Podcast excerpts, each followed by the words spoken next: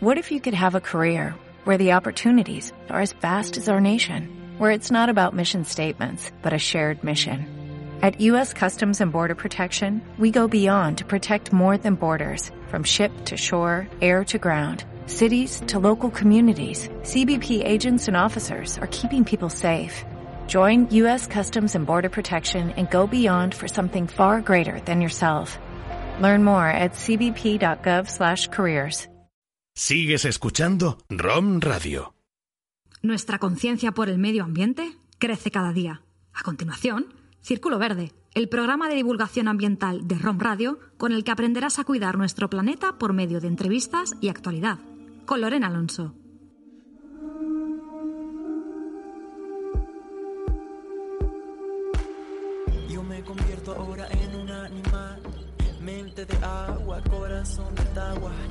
Me vuelvo parte de todo el retamal. Me vuelvo un poco más normal, todo se fragua y soy el aire Hola, hola, mi nombre es Lorena Alonso y esto es Círculo Verde. necesario para el mundo básico. Soy líquido, célula de ruido. Ahora soy más Estamos en el programa número 7, cada vez nos vamos, vamos marcando más la esencia y sobre todo el objetivo de este programa, que no es otro que el de difundir los valores del medio ambiente, especialmente en la región de Murcia y todo lo relacionado con este.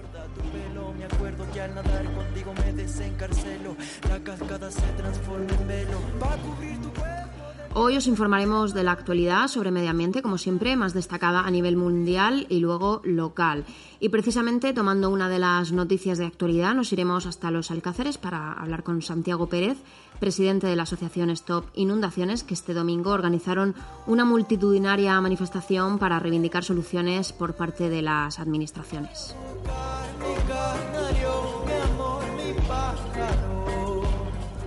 Después relajaremos el ambiente, dando a conocer el Centro de Recuperación del Valle, eh, que no sé si has oído hablar de él, pero es un lugar encantador y para ello hablaremos con María José Gens, veterinaria res- responsable de este espacio y descubrirás para qué sirve. Donde Vamos a que la cordillera nos desintoxique. Crucemos el bosque trepados en saltamonte. Y después, aprovechando nuestra visita al valle, nuestra visita a esa zona del municipio de Murcia, vamos a hablar con Habla, con la Asociación de Vecinos de la Alberca y su presidente Enrique Fuster, que ha venido aquí a la radio para hablarnos de la Asociación eh, de Vecinos, que es una asociación muy particular, completamente implicada con su entorno, el Valle y Carrascoy, y muy muy concienciados con el medio ambiente. Vamos a ver, a ver todas las actividades que realiza.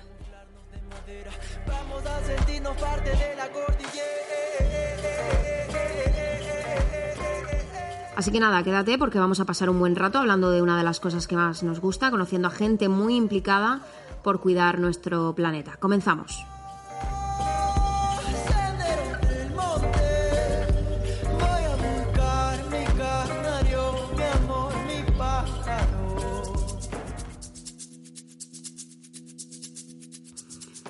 Iniciamos esta ronda de actualidad. Comenzamos hablando de Amazon. Motín en Amazon. 357 empleados critican en medios su política climática.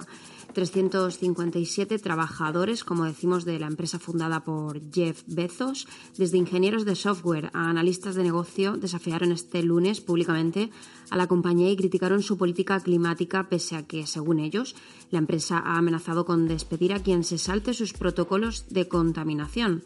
Bezos, su fundador, anunció un compromiso para utilizar un 100% de energía renovable en su infraestructura global para el año 2030, así como la compra de 100.000 vehículos eléctricos. Sin embargo, los trabajadores criticaron lo que perciben como incongruencia por parte de la compañía, ya que mientras se contribuye a una imagen pública de, de corporación comprometida con la lucha contra el cambio climático, sigue prestando servicios y trabajando con grandes empresas energéticas dedicadas a la extracción de combustible fósiles como BP o Shell.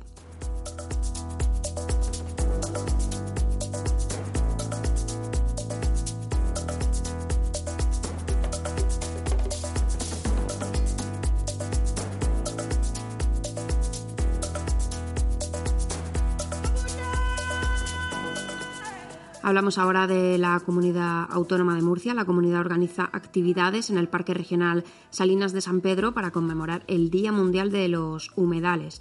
La Consejería de Agua, Agricultura, Ganadería y Pesca y Medio Ambiente ha organizado una gincana fotográfica y visitas guiadas destinadas a escolares y público en general en el Parque Regional Salinas y Arenales de San Pedro del Pinatar para conmemorar el Día Mundial de los Humedales bajo el lema Los humedales y la biodiversidad. El objetivo es dar a conocer algunos de los humedales de la región y la biodiversidad que albergan, así como destacar la importancia de estos ecosistemas llenos de vida, y mostrar los problemas a los que se enfrentan y promover la participación ciudadana para conservarlos.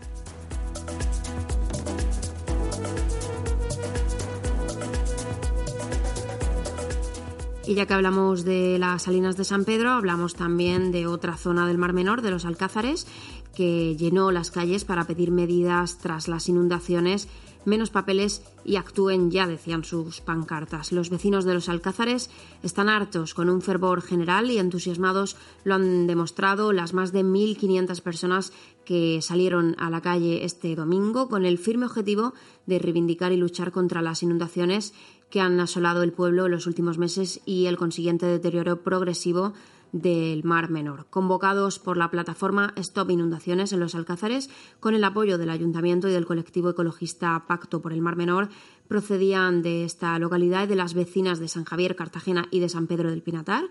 Y el alcalde alcazareño Mario Pérez Cervera ha señalado que pese a que tanto el presidente del Gobierno central, Pedro Sánchez, como el autonómico, Fernando López Miras, son conscientes de este problema, seguirán presionando junto a los vecinos en la calle.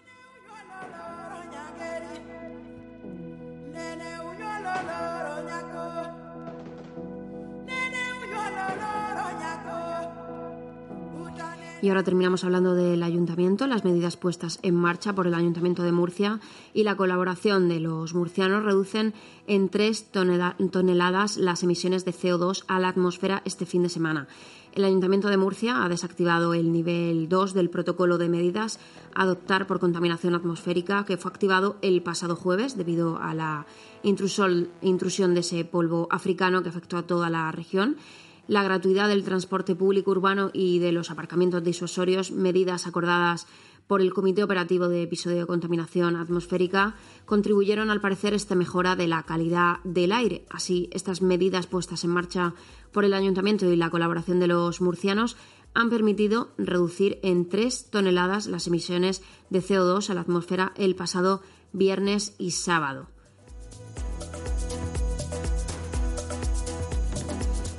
Por cierto, que la Sociedad Española de Neurología traslada que son varias las investigaciones que vinculan la contaminación con enfermedades neurológicas como el Parkinson o el Alzheimer.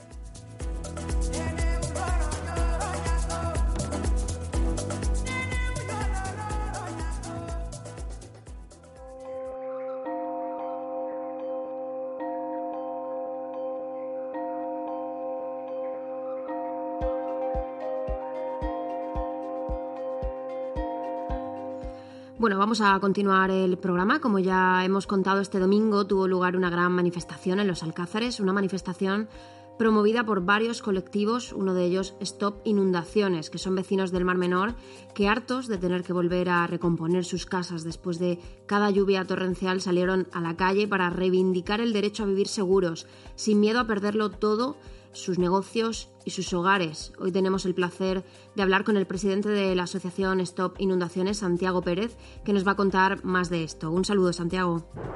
Muy buenos días. Buenos días. Eh, bueno, Santiago, para empezar, ¿quiénes forman parte de esta Asociación Stop Inundaciones? Bueno, esta asociación se monta con la primera riada importante de los últimos tiempos que sufrimos en los Alcázares en el 2016 en diciembre, el 18 de diciembre de 2016.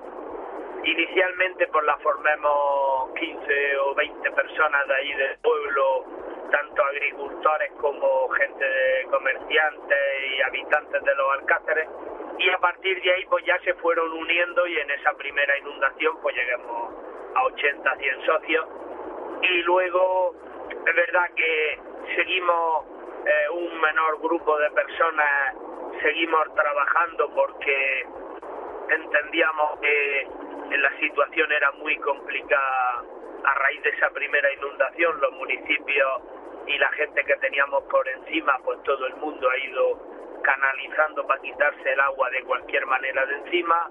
Eh, eso iba, de hecho, como siguió afectando en lluvia cada vez más pequeña el que el agua cruzara por nuestro pueblo, y también entendíamos que era una de las cosas principales que está perjudicando al ecosistema del Mar Menor y que desde el verano del 2016 había eclosionado en la famosa mal llamada sopa verde. Y, y entonces, pues bueno, a raíz de ahí eh, íbamos engendrando, incubando todas esas actuaciones, denuncias en fiscalía contra vertidos, eh, denuncias de los encauzamientos de las ramblas, eh, unión a otros grupos de asociaciones en plataforma en la desembocadura de la rambla del Albujón, denunciemos a primeros de 2019, denunciemos varios vertidos, junto con 11 asociaciones más.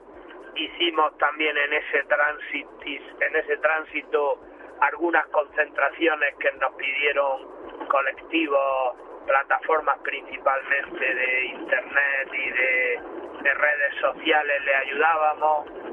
Y de ahí cuando llega la, la grande, la gorda de, septiembre, el 13 de septiembre, pues sale un grupo de, de Facebook, de Twitter, de todas estas redes sociales, donde, bueno, se denominan estas inundaciones y al final terminamos un mes después fusionándonos donde nosotros recibimos la directiva de estas inundaciones a la nuestra, porque nosotros en un primer momento nos denominábamos o nos llamaban estas inundaciones afectados por las inundaciones de los Alcáceres, la asociación. Claro, hay que recordar que vosotros no sois ninguna formación política, simplemente sois un montón de vecinos, cada uno con sus ideas, pero al fin y al cabo sois afectados todos por, por esta dana tan fuerte que, que nos azotó y que, y que parece ser que cada vez es más frecuente, pero que al fin y al cabo sois vecinos, que os unís. Sí, sí, vamos a ver, nosotros, como tú bien dices, no nos conocíamos casi, casi ninguno.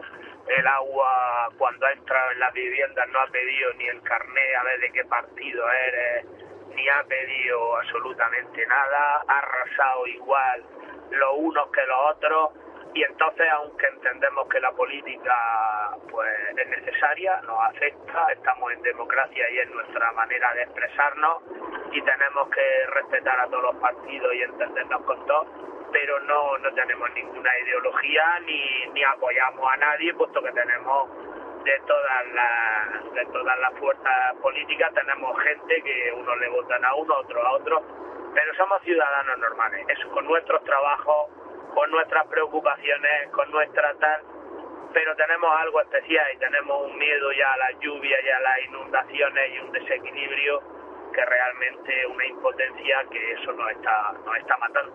Santiago, ¿podrías explicarnos eh, concretamente qué, qué, es lo que reivindicáis en Stop Inundaciones? ¿Qué se reivindicaba el domingo? Bueno, el domingo, eh, eh, en un primer momento nosotros la, la, manifestación no la preparamos porque iba a llover lunes o martes. Nosotros la manifestación la tenemos englobada dentro de una serie de actuaciones que venimos haciendo, parte de ellas mensuales.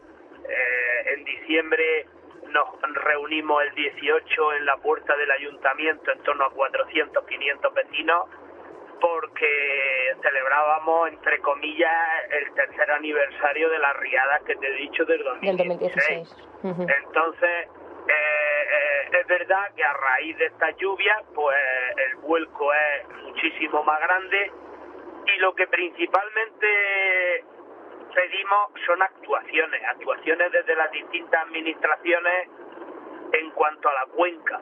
Es decir, entendemos que la solución no es desviar las aguas que están llegando de cualquier manera, hacer canales y meterlas en el Mar Menor, porque si ahora mismo tenemos un problemazo con la rambla del Albujón, imagínate que mañana abrimos Miranda, el Albujón, Torre Pacheco, La Maraña y Balsica si nosotros abrimos toda esa rambla ahí desde el Carmolí hasta el Cabezo Gordo, pues lo más seguro es que el Mar Menor tengamos que taparlo. Y el Mar Menor no podemos olvidarnos que ha sido lo que le ha dado la vida a toda la zona, ha sido lo que ha hecho que en los últimos 100 años o 200 eh, ese ecosistema ha sido el que ha hecho que la gente viniera a veranear en los veranos, que la gente pusiera negocios, desarrollara una actividad económica y, y echara unas raíces que antiguamente, pues debido a los piratas y debido a gente, pues no había nadie viviendo en todas estas zonas de costa.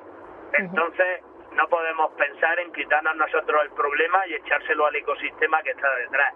Y en esa línea pedimos una serie de actuaciones que es dividir la cuenca en tres zonas, una zona más alta donde se retenga todo el agua que se pueda con presas de laminación y donde podamos eh, volver a recuperar parte de esos paisajes de pinos, de palmerales, a raíz de esas humedales, de esas zonas donde se aguante el agua, con esos tarquines, con esa materia que arrastra.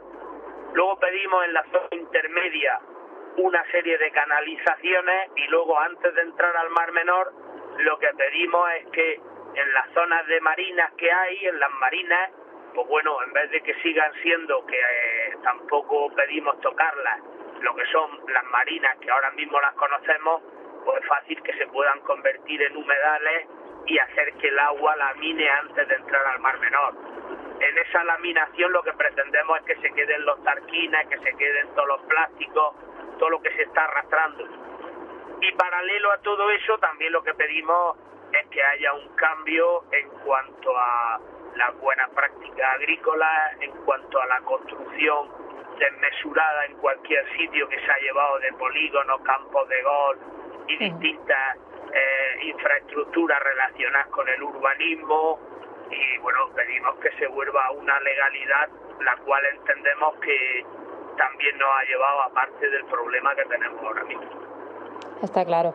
Eh, la pregunta sería ahora, ¿recibisteis alguna respuesta desde la manifestación del domingo? ¿Habéis recibido alguna respuesta?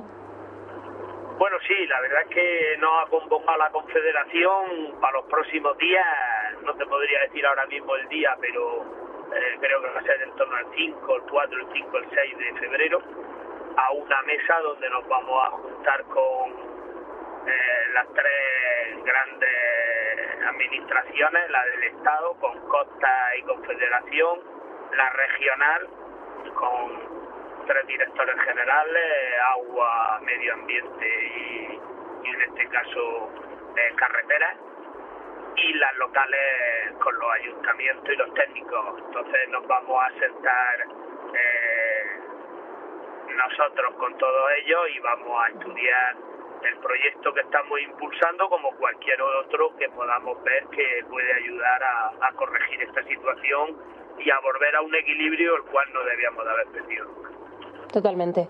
Bueno, Santiago, pues muchísimas gracias. Eh, ojalá que consigáis llegar a alguna solución, a, algún acuerdo y que podáis volver a la normalidad. Bueno, que podamos todos volver a la normalidad, porque al fin y al cabo los, el mar menor es de todos no solamente de las personas que están ahí todo el año, sino también es, es que es de todos los murcianos.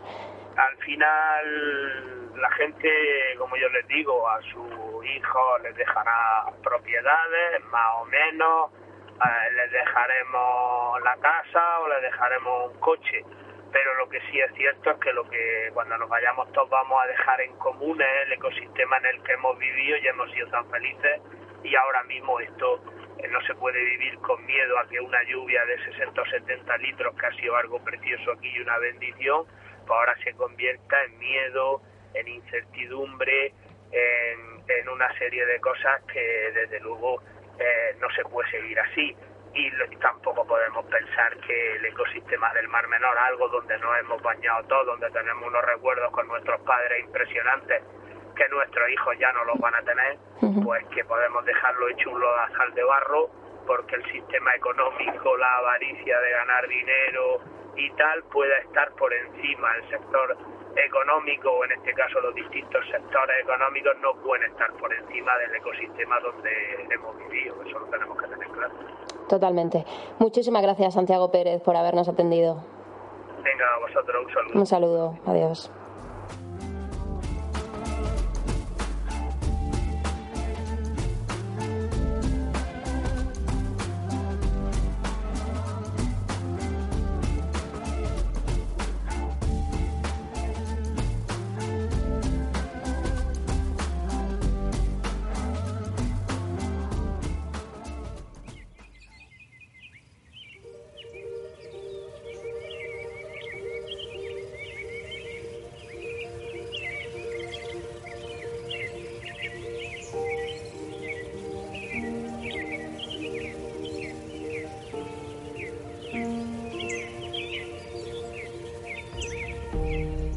Ahora en este ambiente de, pájaros, bajo este ambiente, vamos a relajar vamos a relajarnos un poco, nos vamos hasta el valle, a un lugar que muchos conoceréis, pero otros tantos solo habréis escuchado hablar de él. Se trata del Centro de Recuperación del Valle, un lugar compuesto de profesionales en el que se intenta sanar todos aquellos animales salvajes que llegan malheridos para su vuelta a la naturaleza. Y por eso hoy vamos a hablar precisamente con la veterinaria responsable del sitio, María José Gens, que ya está con nosotros al teléfono. Muy buenas tardes. Hola, buenos días. Bueno, lo primero de todo, ¿qué es el Centro de Recuperación del Valle? Para quien no lo conozca.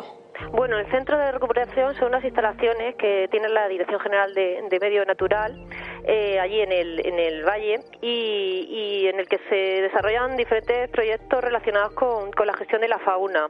el más importante es el que, el que todos conocemos, ¿no? que es la recuperación de fauna silvestre amenazada o protegida. Pero bueno, también hacemos otras labores, ¿no? como determinar cuáles son los factores que puedan afectar a, la conservación de esta fauna, ¿no? a través del análisis de, de las causas de, de ingreso, tanto de animales vivos como muertos. Bueno, ahora, ahora hablaremos precisamente de eso, de, la fauna y del mantenimiento. ¿Qué profesionales formáis parte de, este centro? Pues mira, hay, y hay veterinarios, también tenemos un, biólogo, hay un equipo de, recogida de, animales y también tenemos cuatro personas para el mantenimiento y la alimentación de, los animales. ¿En qué casos se debería acudir al centro? Porque yo en algunas ocasiones estoy así en, grupos de Facebook animalistas y tal, y, muchas veces vemos que, que hay gente que se ha encontrado con algunos pajaritos y que no saben qué hacer con ellos y hay gente que recomienda llevarlos ahí al centro de recuperación, pero mm, te pregunto ya, ya que te tengo, eh, ¿en qué casos hay que acudir a vosotros? Bueno, sobre todo es la fauna silvestre autóctona de la región de Murcia, ¿no?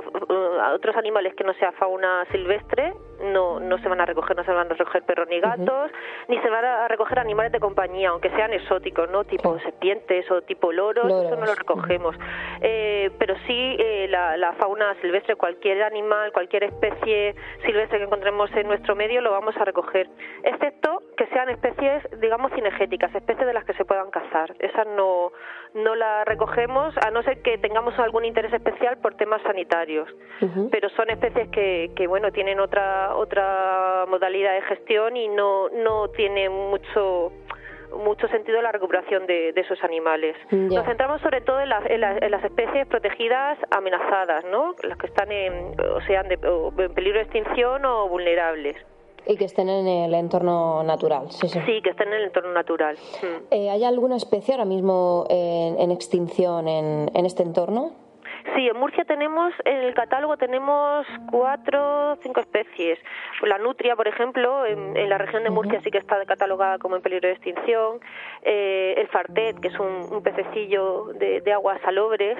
Eh, el, águila perdicera, la malvasía, que es un una acuática o una especie de, pato. Esas son las, las que tenemos en, peligro de extinción en Murcia.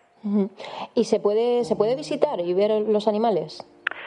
El centro, digamos, tiene dos, dos partes, dos instalaciones. El área de recuperación, que es la que yo llevo, que esa no, no es visitable, pero luego sí que hay un otro área, que es la que llamamos de educación ambiental, eh, que ahí hay instalados animales que, han sido, digamos, recuperados em, médicamente o, clínicamente, pero no se han quedado al 100%. Entonces, y no pueden salir. Claro, los consideramos irrecuperables. Ten en cuenta que, un, por ejemplo, una ave rapaz, un águila, si viene con un traumatismo en un ala, pero no consigues, aunque lo operas, no consigues que vuele al 100%, no va a poder cazar y, no va a poder alimentarse, por lo tanto no es un animal recuperable, no, no, no podemos volver a soltarla. Entonces esos animales se instalan en esa zona y los compañeros de educación ambiental aprovechan todo ese tipo de animales e instalaciones para, para hacer sus programas de educación. Ahí sí, sí que alguna vez he podido ver eh, que desde fuera mismo, desde la propia valla, eh, algún día sí que, ha estado cerrado, se pueden ver incluso los animales. Sí, sí, esa, esa mm. parte es la, la, que, la que se pueden ver. Sobre todo van colegios, escolares pero creo que sí, se hacen visitas, mm, creo que cada una o dos veces cada los sábados, eh, cada dos sábados sí que se pueden hacer visitas. Te tienes que apuntar a una lista que llevan los compañeros de los espacios del valle y, ellos organizan las visitas. Bueno, volviendo al tema de, los animales en peligro de extinción, ¿está afectando la contaminación del aire que tenemos ahora mismo eh, a la fauna? Nosotros no hemos detectado nada, o sea, todavía es pronto para, para ver los, los ingresos que hemos tenido, pero en, principio nosotros no, no, no hemos visto no, no hemos visto nada diferente con otros años, no. Nada tampoco que, que, les haya enfermado ni nada. No, no. los, los ingresos sobre todo suelen ser más por tipo traumático, ¿no? Las electrocuciones ahora mismo es la principal causa de ingreso en especies eh, protegidas, ¿no? Electrocuciones con, con tendidos eléctricos. Y, y, sobre todo otra causa importante pues son crías o pollitos que caen del nido en la época de primavera, pero bueno, eso es bastante normal. De hecho, eh, a veces son causa de ingreso, pero es, es un mecanismo natural. A veces los propios hermanos del nido, si no hay suficiente recursos, pues eh, empujan al resto de, pollos. Es la propia la propia naturaleza, que es bastante cruel a veces. Pero bueno, sí que si no lo traen siempre se, se, se intenta sacar para adelante. María José, ya para terminar, ¿os marcáis algún objetivo para este año? En la, no sé si en el centro de recuperación tenéis algún objetivo que digáis, queremos llegar a esto este año. La verdad es que sin marcarnos objetivos vamos aumentando los ingresos año tras año, así que en priori no, no es mantener los programas que llegábamos, el de, el de recuperación, el de conservación de amenazas y el de vigilancia sanitaria y, y, seguir adelante. También nosotros hacemos un trabajo dentro de la Dirección General de apoyo a otras, a otras unidades o, o a otros compañeros que necesiten mm, de nuestro trabajo, pero no, no tenemos un objetivo así específico. Pero ya te digo, hemos subido pues de 10 años para acá de, de 100 800 animales de ingreso a más de 3.000 que hemos tenido este año. O sea que por ahora no, no nos vamos a abarcar más objetivos. Bueno, pues muchísimas gracias. De todas formas, ya, ya hemos podido conocer más ese centro de recuperación del Valle para que la gente sepa el trabajo que, realizáis, eh, que bueno, es, es para valorarlo bastante. Muchísimas gracias, gracias por habernos atendido, María José. Venga, hasta luego. Hasta luego. Adiós.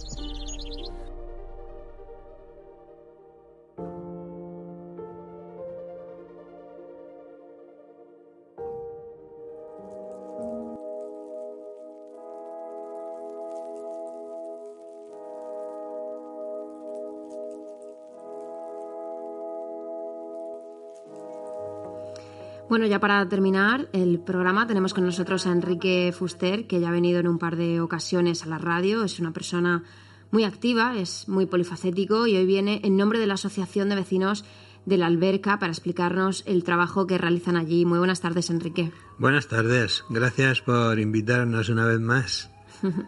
bueno, para, para, empezar, cuéntanos, eh, está claro que no sois la Asociación de Vecinos de la Alberca, no es una asociación de vecinos cualquiera, es una asociación muy reivindicativa, que estáis muy concienciados con el entorno donde vivís, ¿no? Sí, bueno, eh, supongo que habrá otras asociaciones que también están muy preocupadas por lo que tienen cerca, que, que funcione bien. Nosotros tenemos la suerte de vivir al lado de un parque regional y igual que el resto de las personas del municipio de Murcia, pero con más motivo por estar tan cerca, pues nos preocupa que se conserve bien y poder disfrutar de él en condiciones. Totalmente. Eh, ¿De dónde nace esta, esta reivindicación o más bien esta conciencia por el medio ambiente? Pues quizá por eso, por la cercanía con un espacio natural. También por la observación de que al estar tan cerca de Murcia, pues como es natural, hay mucha gente, muchas personas que quieren disfrutar del, parque mm. y sobre todo los fines de semana, pues eh, llegan a hacer todo tipo de actividades. Y nos fuimos dando cuenta que alguna gente pues no respeta el medio lo utiliza, lo disfruta, pero no procura que se quede como estaba. Y ahí empezamos a, tener en cuenta ese tema. También junto con el medio ambiente en el propio pueblo, las condiciones de, de vehículos que, que, bueno, pues también contaminan, las calles o las carreteras que mejoren para que haya menos tiempo de coches parados echando humo. Y creamos hace ya muchos años, por, 2005 o 2006, un grupo que se llamaba entonces Agenda 21 La Alberca, cuando estaba eh, ese tema de Agenda 21, que eran 21 eh, objetivos a solucionar medioambientales, y empezamos ahí a trabajar en esa época. O sea, ya desde, desde el comienzo bastante concienciados, como decimos. Eh, ¿Cuáles son algunas de las actividades que realizáis en la asociación? Pues, por una parte, eh, está el interés por mejorar el transporte público, que también tiene que ver con, con mm. sacar coches de la carretera. Eh, en eso nos coordinamos con el resto de asociaciones de vecinos de la, la costera sur, la cordillera, como se le llama, sur. Eh, también nos ha preocupado desde hace más tiempo todavía el tema de el respeto a los caminos públicos. Y por ahí pasa una vía pecuaria muy importante, que es la Cañada Real de Torreagüera, que estaba sin deslindar y que hemos conseguido pues que se deslinde un poco, un, kilómetro y pico, y estamos en tránsito de que se deslinde eh, ahora cuatro kilómetros o tres y pico para llegar al puerto de la cadena, pero queremos que sea todo. También eh, eh, el tema medioambiental nos ha llevado a crear un grupo de voluntariado ambiental, porque pensábamos que solo la protesta no puede ser. Claro, eso, eso es lo que me llama la atención, que, que sois una asociación muy particular porque normalmente las asociaciones nacen como para reivindicar más a las instituciones, pero vosotros además es que realizáis actividades con el ciudadano para que se puedan unir y para poder concienciarlo también. Exactamente, ese es el objetivo. Dijimos, vamos a elegir algún sendero de los que estén más afectados y vamos a hacer algo positivo. Mm. Y además eh, hemos buscado la colaboración de la Administración, que por una parte eh, es fabuloso cómo colabora en las actividades de voluntariado, pero por otra no conseguimos que se regule bien el tema de cómo proteger los senderos para que la erosión no vaya cada vez en aumento. Y ahora que cada vez llueve más torrencialmente, pues toda la tierra baja y se va quitando el suelo, eliminando suelo fértil de, del monte, con lo cual eh, a la larga este sitio tan verde puede convertirse en un lugar seco que ya no es atractivo. A los mismos que vamos a disfrutar de él lo podemos. Entonces eh, hubo una época en que se consiguió que hubiese un grupo de, trabajo compuesto por asociaciones de las que disfrutan en el monte, o sea que no éramos, no eran de vecinos en general, era alguna de vecinos, pero de ciclistas, de senderistas, de empresas que organizan carreras, todos esos estábamos en un grupo de trabajo que creó la propia eh, administración, medio ambiente, eh, hicimos un plan de trabajo, se contrataron técnicos para estudiar cómo estaban los senderos, también hicieron entrevistas a usuarios de distinta, en distintos días de la semana, se llegó a concretar el plan y no se puso en marcha. Entonces eso supone una decepción. Por una parte, colaboración para hacer actividades. Para una cosa sí, para otra no. Y, pero ahí, ahí cuando llega el momento en que hay que decir, pues por aquí hay que pasar, por aquí no, o esto sirve, este sendero es para un uso y no para otro, eso se quedó paralizado y no entendemos muy bien por qué no se, se vuelve a, poner en marcha mm. porque tenían muchas asociaciones ya eh, que habían participado en ese proceso y de acuerdo en, mm. en tirar para adelante. Volviendo al tema de las actividades, has comentado que os unís con muchos otros grupos, con montañistas, senderistas. También tengo. Eh, sé que, os unís también a, grupos scout que también están muy concienciados con esto. Eh, concretamente, ¿qué, tipo de, actividades realizáis? Bueno, el primer domingo de cada mes, mm. ya desde hace 10 años, hacemos eh, una actividad de rehabilitación de senderos y de plantación de planta autóctona que nos facilita el vivero forestal de la comunidad autónoma. Aquí, pues unas veces vienen voluntarios que son de nuestra asociación o simplemente vecinos, no es obligatorio. Claro, porque cualquiera se puede unir. Puede venir a las 10 de la mañana en el centro, en el aparcamiento que hay frente al centro de visitantes, allí salimos. Y ya, elegimos, ya hemos elegido previamente a qué zona de qué sendero vamos a, a trabajar. A veces viene un grupo, mm, yo que sé, mira, para el día 1 de marzo va a venir el grupo de Scout Moua. Otras veces un grupo ciclista. Bien, pues eso no. Luego también tenemos un programa con centros educativos. En concreto, esta primavera, pues con los colegios de la alberca, tenemos concertados ya en tres semanas 10 mm, o 12 salidas para este tipo de voluntariado.